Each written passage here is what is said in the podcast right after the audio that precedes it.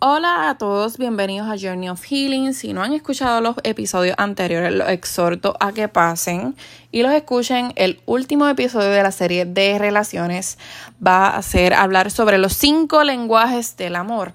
Cuando hablamos de los cinco lenguajes de amor, es un doctor llamado Gary Chapman, fue el creador del libro de los cinco lenguajes de amor, donde explica las diferentes formas en que cada persona da amor o desea recibir amor. Está diseñado para poder entendernos en las relaciones y hacernos sentir amados a ambas partes. Básicamente, ¿verdad? Es cómo cada persona expresa su amor y cómo le gusta recibir el amor. Siempre que estamos en relaciones, usualmente eh, tal vez no nos sentimos amados porque la persona no expresa su amor de la forma en que estamos acostumbrados o deseamos que fuera.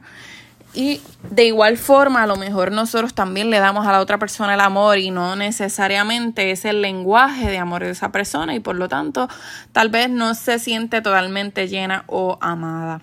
O que le demuestras el amor de la forma en que tal vez es llena su tanquecito de amor, como uno dice. Los cinco lenguajes del amor son palabras de confirmación, tiempo de calidad, recibir presentes o regalos y actos de servicio.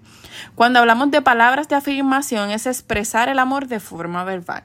Es decirle a esa persona lo importante que es para ti, darle cumplido de que hoy me encanta tu ropa, hoy te ves espectacular, estás bello, estás bella, decirle que la amas, que eres importante para mí, estoy orgullosa de ti, confío en ti. Cuando hablamos de tiempo de calidad, es sacar un espacio dedicado solamente a esa persona. Es tener ese espacio junto, tal vez ir a comer, pasarle en familia, tener un, un rato de Netflix en chill con esa persona, sin distracciones como el celular. Que esa persona entienda que tú hiciste un sacrificio de tu tiempo, por decirlo así, para compartir con ella está el recibir presentes o regalos, que muchas veces es que le llena a una persona que tú le traigas su postre favorito, que le lleves un detalle sin una fecha especial, que le compres algo pensando en, en algo que le agrade, como si hace CrossFit, regalarle unos guantes para CrossFit o algo así, no tiene que ser algo costoso, sino algo que sea significativo para la otra parte y que quiera decir pensé en ti o te presté atención a lo que estabas diciendo y aquí está.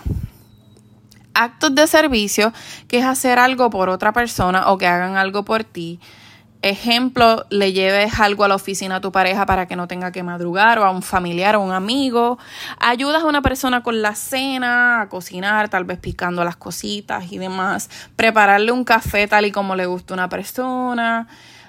Es cuestión de hacer algo que ayudes a la persona, que le aliviane su carga y que esa persona pueda decir, puedo contar contigo. Contacto físico es tener algún tipo de contacto o gesto de cariño, tal vez ponerle la mano en el hombro a una persona, darle un besito inesperado, le tomas la mano mientras caminas o ves televisión, la abrazas inesperadamente.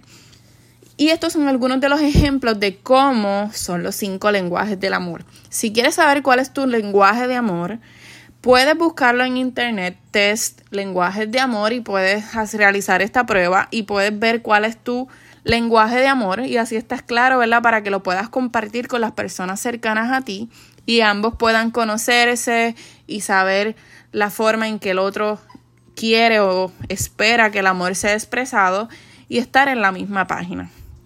Espero que les haya sido útil toda esta información y que esta serie de relaciones haya sido de bendición para su vida. Así que cualquier duda o comentario ya saben que me pueden escribir o eh, postearlo en los mismos posts de Facebook y demás. Así que un abrazote.